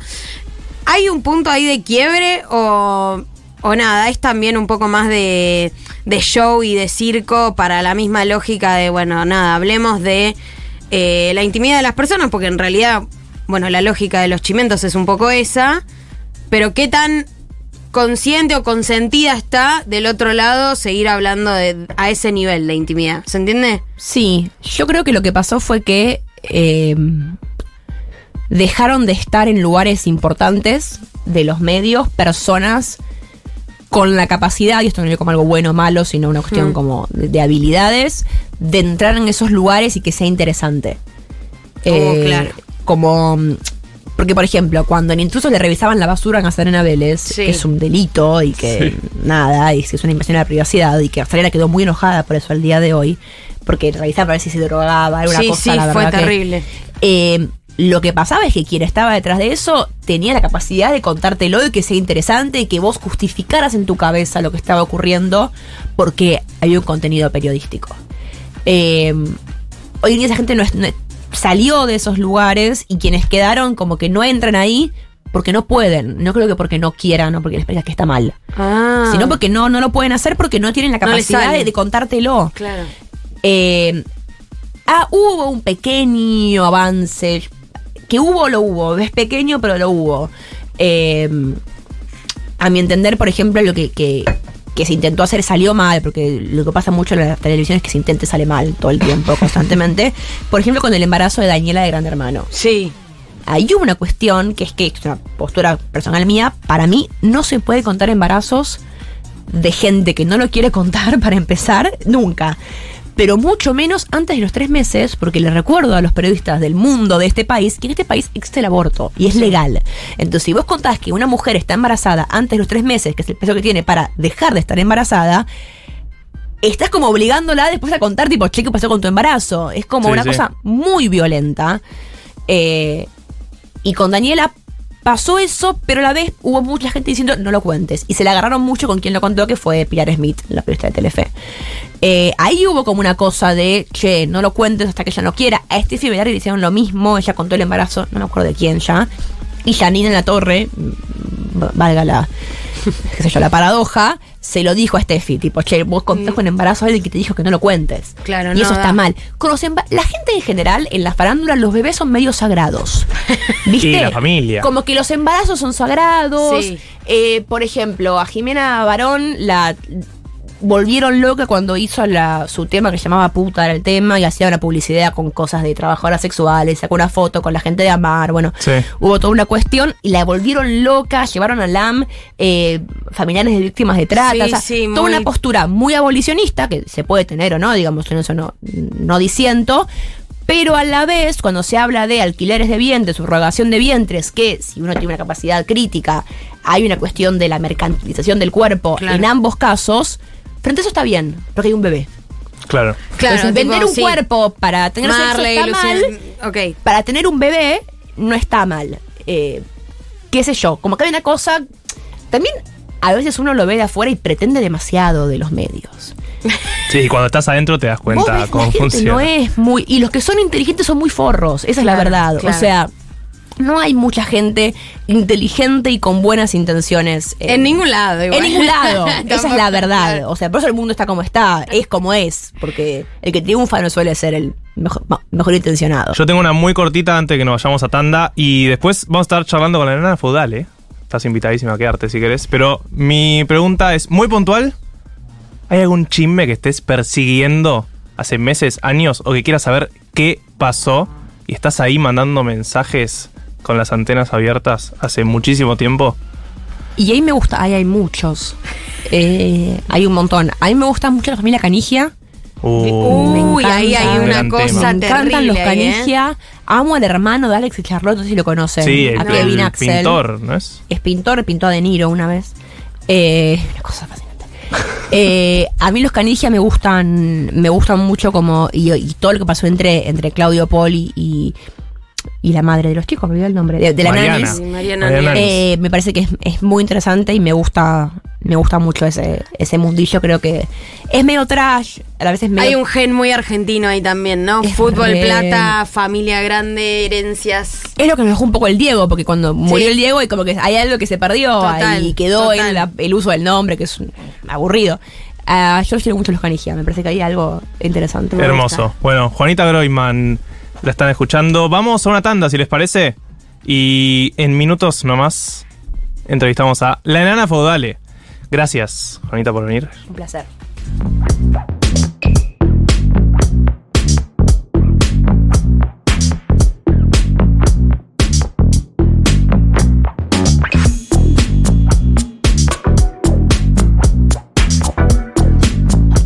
Bueno, son las 15 y 32, casi 33. Mm, Al- al- algo Alguien está tiene sonando sonido. y no sé qué es. Es la compu. Estamos, estamos. Ay, soy yo. Era yo. Era el Era yo el problema. Pero lo tenía silenciado, no sé por qué empezó a hacer sonido. Bueno, ¿saben por qué es todo este problema? ¿Por Porque tenemos a la única, el igualable Marcela Feudale en 1990. ¡Qué emoción! Aplausos. ¡Qué emoción, por favor! ¿Cómo estás? ¿Cómo va? ¿Todo ¿Me bien? escuchan? Ahí Sí, está. perfectísimo, sí. Perdón, ¿Cómo tuvimos problemas con el Meet. Pero Sí, ahí te bueno. vemos. Bueno, sí, sí, no sé por qué eligieron Meet. Hay más, otras plataformas también. Ah, ¿no? le estamos haciendo publicidad a Google ahora que lo está necesita bien, mucho. está bien, está bien. Tienen canje. Sí, sí. Ojalá, ojalá. ¿Cómo te trata el sábado? Y yo los sábados trabajo a la mañana, ¿viste? Me levanto muy temprano porque voy a La Plata a hacer el programa de radio. Sí. Por esta cosa del vicio de la radio. El año pasado estuve haciendo de lunes a viernes y como sabía que se venía un año medio intenso, dije, bueno, que sea el sábado, ¿viste? Y me quedé con el sábado, pero eso significa que me tengo que levantar a las siete y media y salir y manejar hasta La Plata y hacer el programa y volver, ¿viste? Y toda una intensidad tremenda, está lejos, está lejos. Pero Pero, te- bueno, nada. Te sigue pesando la radio, digamos. Te sigue. Para mí la radio es fundamental en mi vida. Yo no puedo pensar mis días sin radio. Eh, a veces me siento como, viste, digo, pero la puta, digo, ¿por qué tanta tendencia a esta mierda? y me siento como, pero si no tengo radio es como no, no, no estoy trabajando. No, no, no hay, no hay comunicación. La tele es muy linda, pero es todo corto, viste, somos muchos, todos gritamos, no se entiende demasiado, no hay tiempo para explicar. ¿Qué es eso? Bueno, para quien no reconocen tu voz, estamos hablando con Marcela Feudale, que es periodista, locutora de radio. Seguro la conocen de Showmatch y más, pero vos empezaste en radio. Yo empecé en radio, yo estudié para hacer radio, en realidad no estudié para hacer televisión, yo quería trabajar en radio, conducir programas de radio y para eso me entrené durante los tiempos que estudié. La, po- la televisión era una posibilidad, pero no era como ahora, viste que cualquiera hace televisión, cualquiera conduce, era como un cursus honorum, uno tenía que pasar por ciertas etapas de la vida para llegar a conducir un programa de televisión que era wow, viste, tres conducían un programa de televisión y no sabía si iba a tocar. En cambio la radio era como más, más posible, más factible. Yo quería hacer programas de radio, soñaba con hacerlo. Toda mi vida habíamos escuchado radio en mi casa y bueno, estudié para eso. Eh, no, no estudié para tele. Eh, No, no, la verdad es esa. Y ahora eh, la, la tele aparece un poco como, como un lugar que te, que te gustaba explorar, que te gustaba eh, decir, bueno, voy a, voy a estar acá, o, o simplemente sucedió. ¿Lo buscaste? En realidad yo con los primeros años que hice con Marcelo hice radio en televisión, ¿viste? Porque lo mío era el off. Entonces es como que a mí nadie me veía, yo o sea, era una figura desconocida, por ahí mi risa se hizo famosa, las, las boludeces que le podía llegar a decir a Marcelo y ahí picó el tema. Pero en verdad que para mí era, era radio, o sea, el off es eso, el radio en televisión. No, no buscaba tampoco estar frente a cámara, era medio como, viste, era raro para mí la televisión, no era una cosa que yo buscara. Y después con el tiempo se dio, pero por una cuestión laboral que surgió este tema del panelismo, Y bueno, me llamaron para hacer panel. Y ahí surgió que yo me pusiera frente a cámara, pero antes no lo había hecho eh, brevemente, en programas de, de cable o, o alguna que otra cosa así. Pero me hice conocida pues, haciendo voz. La voz. La vida es insólito, ¿viste? Estas cosas Estamos que a- tiene la vida. Vos decís, ¿viste cómo me hice famosa? Estamos haciendo un especial bueno. del chisme. Y de eso ¿Cómo? queríamos. Estamos haciendo un especial del chisme. Del chisme. Casi una oda al chisme. Una oda a los chismes, Sí. sí. Son lindos los chismes. ¿Y cómo te llevaste vos con ese traspaso de que decías de Love a un programa que era de sobre chisme, de claro. chimentos? Infama. Sí. Infama decía. Pero infama era todo. Era tan bizarro, bizarro infama, que nosotros nos reíamos de lo que hacíamos, porque aparte ya teníamos roles, ¿me entendés? Claro. O sea, Santiago era el conductor, y Marina era la que pasaba la información y yo estaba ahí.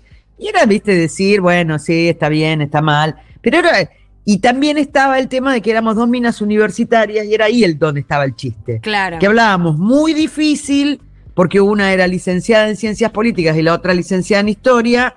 Y entonces ahí estaba el chiste y el choque con esta cosa bizarra que vos decías, ¿cómo están estas dos minas? ¿Me entendés? Laburando acá, que aparecía. Yo me acuerdo una vez que fue tremendo, porque el papá de Marina Calabró miraba siempre el programa. Mirá. Y entonces, eh, ¿cómo? Claro, claro, qué loco. Lo miraba y era muy, era muy divertido porque nos escribía mientras estábamos al aire. Y un día estábamos discutiendo con un tipo que él decía que era la momia original de eh, Titanes en el Ring. Y el tipo había, claro, había venido disfrazado de momia con lentes, ¿entendés? Y nosotros discutíamos, pero con una veracidad y una intensidad, cual si estuviéramos discutiendo, no sé, con Einstein. Y pero va, va, va, va. Y nos escribe eh, Calabró y dice, pero chicas, ustedes están haciendo un sketch. Dice, Claro. dos pelotudas discutiendo con un tipo disfrazado de momia. ¿Entendés? O sea, nada. Era eso infama, no era tanto el chisme. Después eh, clonó en otra cosa. Fue en ese infama en el que Silvia Stuller te dijo que, que hablaras bien. No sé si recuerdas ese momento insólito en el que Sí, vos estabas sí, hablando ese- bien, pero bueno. Es ese infama que aparte estaba, estaba Gabriel Lucero que hacía eh, dibujos de nos- nuestros, este, y estaba, era la época en que Adriana Aguirre decía que se abría 360 grados las patas. Una cosa que vos decías, viste, esto no puede estar pasando en televisión, era muy divertido, pero nosotros corríamos hacia lo bizarro, buscábamos lo bizarro, viste. Yo hablaba por teléfono con el padre del Kun Agüero a ver si la, si la princesita estaba embarazada, eran cosas que, viste, su- sucedían, nosotros no lo hacíamos con ningún grado de maldad, esto es real, ¿eh? Claro. Y este, y pasaban, hay cosas que sa- sabíamos que habían sucedido y sin embargo las escondimos, por la cual nos ganamos grandes retos de la televisión argentina, pero nos parecía que no correspondía a nuestro programa, ¿viste? Porque eran cosas grosas y muy pesadas que le pasaban a la gente y nosotros no queríamos tratar eso. Nosotros queríamos divertirnos. Y de hecho lo hicimos. Eh, Marce, ahí, ahí, mm, quiero hacerte esta pregunta también, porque es verdad que en los últimos años cambió mucho la industria de la farándula en algún punto. Eh, y, y hoy por hoy, ¿qué, ¿qué te pasa con eso, no? Porque quizás ya no es tanto la. O bueno, nada, quizás lo tomás desde ese lado, tu trabajo como una perfo, como un sketch, o bien así como, bueno, un laburo de periodismo, de farándula. ¿Qué, qué te pasa con esa tensión? Porque bueno, siempre hay quilombos en, en el, Sí. en el mundo de la farándula. Cuando los temas son como fue ayer el de Maxi Guidici, este chico que tuvo un intento de suicidio, Sí. yo trato de aportar desde el conocimiento la ley, viste, de prevención del suicidio, que me parece que el pibe no podía irse a su casa, que pues, tenían que haberlo eh, retenido y tratar de ponerle interdisciplinariamente un tratamiento, porque una persona que tiene un intento de suicidio no se puede ir a su casa a dormir tan tranquilo, verificar si que fuera cierto y todas las cosas que corresponden, ¿me entendés?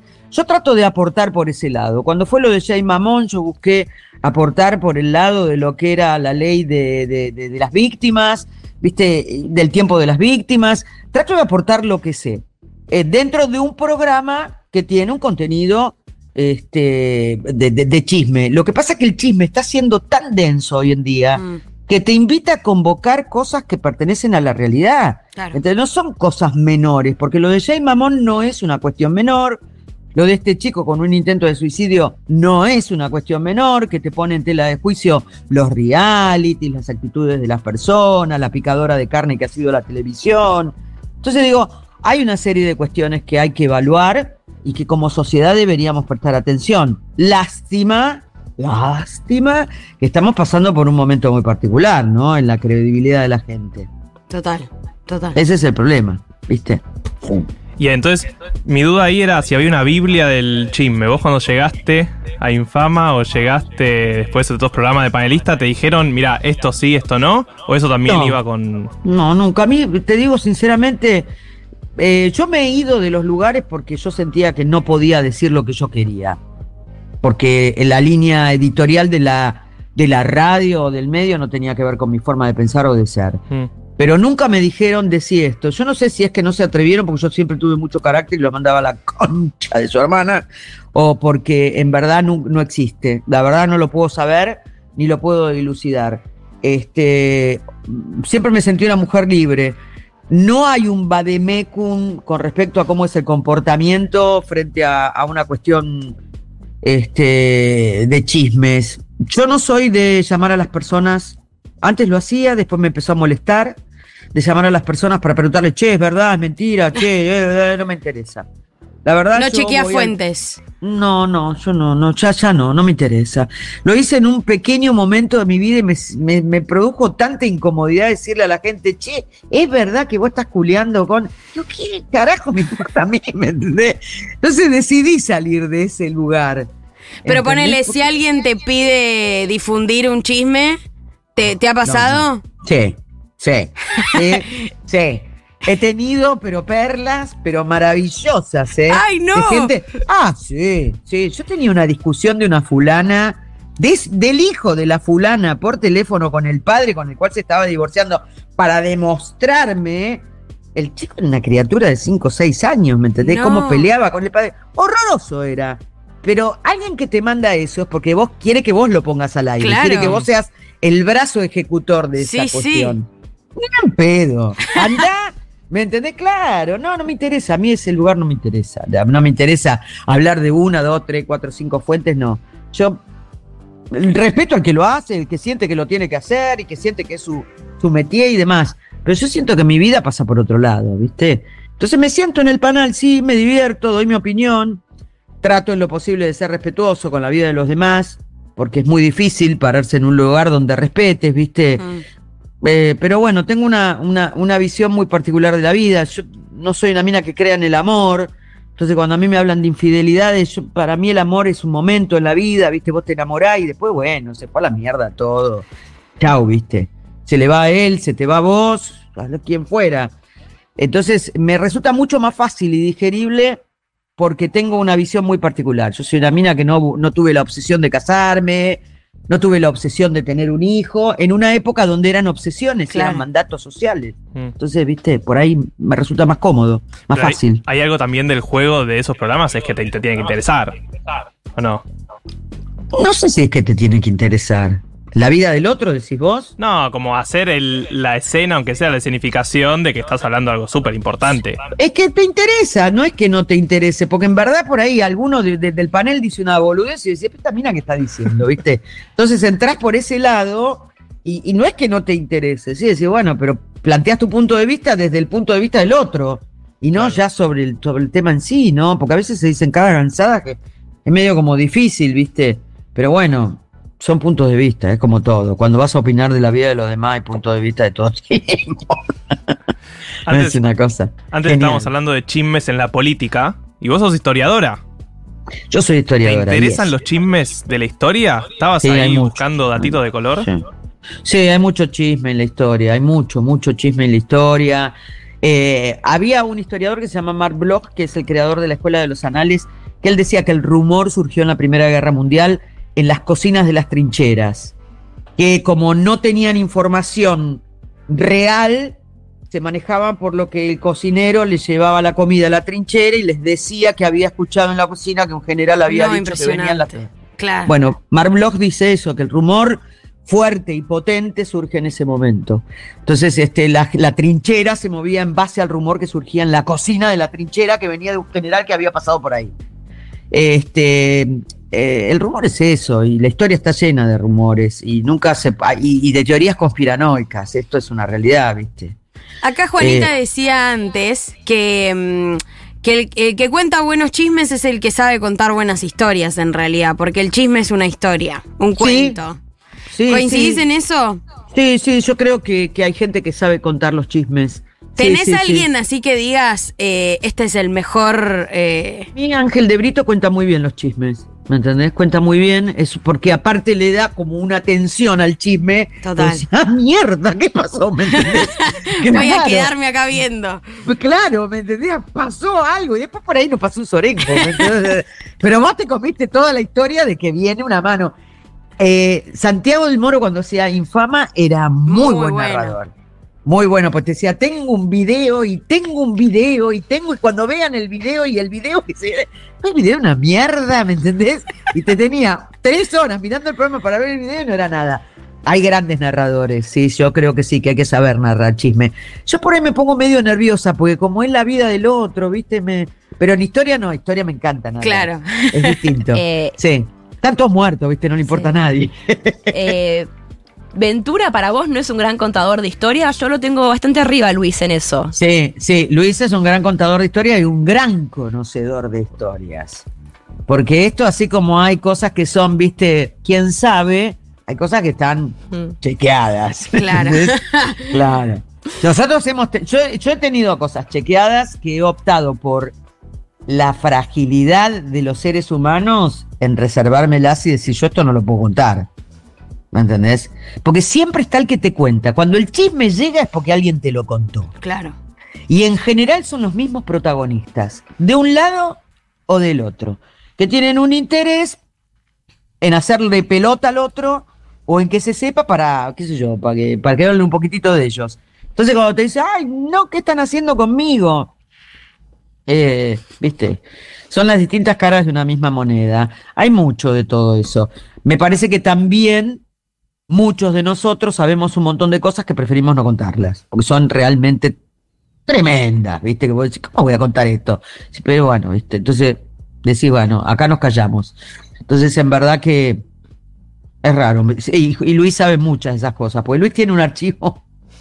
Pues lo más lindo que tiene esto, que cuando uno pasa el tiempo en los medios, es que tiene un archivo de la memoria. Yo, por ejemplo, lo veía a Milei haciendo el, el- la- este, este discurso en Parque Norte y no lo podía creer. Digo, es el templo de la corrupción, ¿me entendés? Las tierras de la Ciudad Autónoma de Buenos Aires, que un expresidente de la Nación le termina regalando un gremio, casi prácticamente porque se las regaló y no tenía el derecho de hacerlo por un decreto presidencial.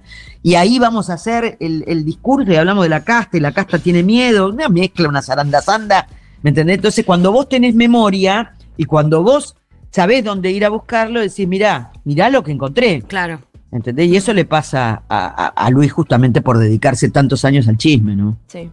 Qué impresionante. Sí. Marcela Feudal eh, pasó por 1990. Mil gracias por tu No, tiempo. chicos, gracias a ustedes, les mando un beso grande, cuídense, sean felices y nada, disfruten. Y chismoseamos, ¿o no? Chismoseen, sí, no, mientras no le, hagan- no le caguen la vida a nadie, chismoseen. Hay chismes que son divertidos, hay otros que ya cuando le empezás a cagar la vida al otro, Con Yo- cuidado. Con cuidado, sí. Bueno, ahí va. un beso, chicos. Mil gracias. No hay por qué. Seguimos con 1990. Vamos a escuchar un temita y volvemos para cerrar el programa. Quedan siete minutos. Leila Bechara quiere leer. ¿Qué La- querés leer? La tesis de Juanita Greisman. Estamos hablando de la tesis de Juanita Greisman. Eh, porque nosotros somos así. En... Nerds y. Claro, ustedes se imaginan que cuando vamos a tanda hablamos de chismes, pero no, hablamos de tesis. porro. hablamos de tesis de psicología. Bueno, eh, quedan eh, casi seis minutos Sí. para terminar el programa del día de hoy. ¿Cómo la pasaste? Bien, ¿ustedes cómo la pasaron? Bien, extraño a Gali igual. Y sí, es extrañable la compañera. Pero nos vamos a quedar con su silla, eso es verdad. Sí. A los Succession. Eh, nos vamos a quedar con su silla. Más le vale que traiga cosas. Oh, Dios. Sí. Una cosi un canoli de pistacho. Todo podrido. eh. Todo explotado. Eh, mandaron sus audios al 1140 660000. Eh, Muy espero- chismosa la, eh, la- sí. los noventers, ¿eh? Espero Muy que tengan millones de chismes increíbles para contarnos. ¿Vamos a escuchar alguno? Hola chiques. Bueno, voy a mandar un chisme mío que en un momento fue explosivo, pero ahora ya prescribió, pasó mucho tiempo. ¿Cuándo prescribe un chisme Yo buena? salía con una chica, teníamos una relación abierta Mm. Y ella quería estar con la que era mi mejor amiga. No. Eh, cuestión que estuvieron, pero mi mejor amiga no quería que yo me entere. y mi pareja me lo contó Ay, no. al día siguiente que habían estado. Eh, así que bueno, se armó ahí un quilombito porque era un secreto a voces, en fin. Tremendo, estuvo en el momento. Eh, hoy estoy peleado con las dos. Y sí, había algo Ay, que no amigo, funcionaba sí. ahí. Estamos de Pero, acuerdo, ¿no? ¿quién. ¿Qué tema este? Es un temón, perdón, pero sí. Yo- Porque, ¿qué haces? ¿Le contás a tu mejor amiga que sabes que se cogió a tu novia? ¿Tu novia te Fuerte. Porque si el arreglo de la pareja era contarnos, ¿te tiene que contar? Y te tiene que contar. Pero si el tiene- arreglo con la amiga Claro. era que no le cuente. Pero para mí es preexistente, es como la constitución, ¿viste? te tiene que contar, claro, es por orden. Te tiene que contar, pero si te dice que no le cuente nada a tu amigo, o sea, te cuento pero no le digas. Pero bien que se enteró por la novia y no por un amigo del grupo que sabía, porque ahí sí hay un verdadero es el problema chisme. del chisme. Sí, Se igual coge todos. que, eh, nada del acuerdo incluía contarlo en un audio a Futurock, me parece. O sea, como que sí, si él quería que ¿Quién lo nadie se enterara, ahora se enteró todo el mundo. Sí, re. Eh, lo banco, Eh, lo pero banco. es cierto que el chisme prescribe en parte porque se peleó con las dos. Bueno, está Para mí bien, hay algo en la prescripción ahí de que es como cuando ya no tenés nada atado, ustedes. claro. No, no pasa tanto por el tiempo. Pero es cierto que no siempre los chismes prescriben y esos chismes Son los mejores. Y son los mejores, sí, sí. A ver, otro audio. Che, ojo, que me comí un parcho con el falso chisme que después lo pasás y se eh, descomprueba, no se comprueba y quedas como un recontra pelotudo. Me pasó. Epa. Me pasó con. eh, me llegó un chisme, un chisme, una cosa así, de que iba a haber método con Cristina, Oh, método rebor con Cristina, pero me dijeron, no se lo cuentes a nadie, ¿eh? Así. Y llegó el domingo y no, no pasó. Y bueno, nada, quedé expuesta. No lo conté a nadie, pero participé de lugares donde se había comentado lo mismo decías- y yo no decía nada. Cerraba los Como, ojitos no, en no modo. sé, no sé, no sé. Prepárense. No llores. Hay, Eh, que chequear, hay que chequear las fuentes. No, ahí fuiste usada. Lamento informarte, Ahí pero sí. fuiste usada. Mm. Bueno, pero yo no lo, no lo distribuí. No, ya sé, pero digo, te lo comentaron para que vos un poquito lo comentes. Claro, pero Y no lo el hice. Y bien. Estuviste bien. Pero entré en con las una. tres fuentes. Entré en una, claro. A ver. Les Buenas. En mi pueblo, que es muy muy pequeño, hay un mercadito que son los dos dueños son muy chusmas este, y saben todo de absolutamente todas las personas que viven allá y eh, por ejemplo, cuando yo empecé a salir con mi novio actual, mis viejos se enteraron porque eh, la gente de este mercadito les contaron cuando en realidad nosotros ni siquiera habíamos ido juntos al mercadito ninguna vez, pero por las cosas que comprábamos No. y por los momentos en los que íbamos, deducieron que estábamos saliendo y se lo contaron a mis viejos. Bueno, pará. Pero eran Es de la una CIDE. locura. Sí, pero mucha inteligencia hubo ahí. O sea, se merecen ese chisme. La verdad que sí. ¿Hicieron Sí, todas las cuentas? Este Pero comprarlos. que compraba este- forros y la otra compraba pastilla compraba del día después. Otro atún. Claro. Rarísimo. ¿Cómo haces Eh, eso? Me fascina la gente chismosa de, de- de cosas de, de gente que no es de su generación o de que no. Me pasa con los papás de mi mejor amiga. Sí. Mi, mi- mi mejor amiga ahora vive en Berlín, pero yo soy muy amiga de sus hermanas, la mayor y la menor, y sigo yendo a la casa con otras amigas Claro. a hablar, y los papás de ellas son muy chismosos y se sientan en la mesa a hablar de los chismes de nuestros amigos. Me fascina la gente Bueno, sí. investiga en el chisme.